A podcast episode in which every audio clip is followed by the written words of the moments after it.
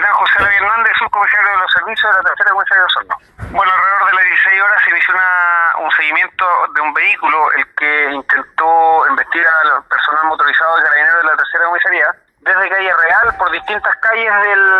de la ciudad de Osorno, específicamente el sector Ragüe Alto, quienes posteriormente continuaron su vida eh, hacia el sector de la ruta 400, siendo interceptados en el kilómetro 17,5, eh, logrando cinco de esos ocupantes, quienes, mientras eh, se intentaba fiscalizar, arrojaban diferentes elementos contundentes, tales como botellas al personal de servicio, sumándose a otros carros, logrando la detención de estos individuos. Eh, el conductor en específico por el homicidio frustrado de los carros de servicio, como asimismo las lesiones que ocasionaron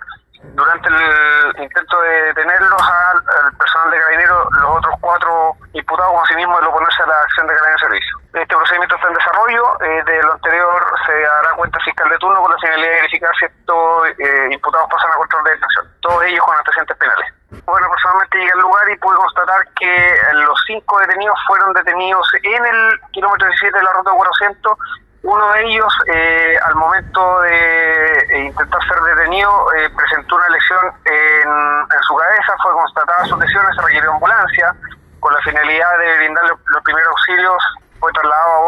a bordo del vehículo institucional hasta el hospital base de la ciudad de Osorno, ya que se mantenía en una zona de riesgo de ocurrencia de algún tipo de accidente de tránsito. Se le brinda el primer, los primeros auxilios y esta persona es atendido por el médico de turno, manteniendo lesiones de carácter leve pero se descarta que se haya arrojado desde el vehículo. Anterior al conductor del automóvil, de igual forma se le realizará el examen de alcoholemia con la finalidad de acreditar, descartar que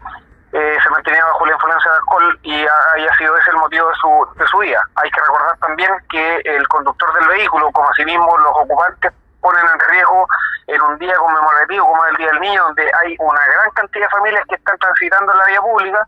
ponen en riesgo su integridad física como si mismo el personal de carabineros. Así que el llamado es a que la ciudadanía, cuando vea los vehículos policiales que están van en seguimiento de algún vehículo que ocasionó o produjo algún tipo de delito, nos den las facilidades para poder acceder, toda vez que tuvimos eh, en algunos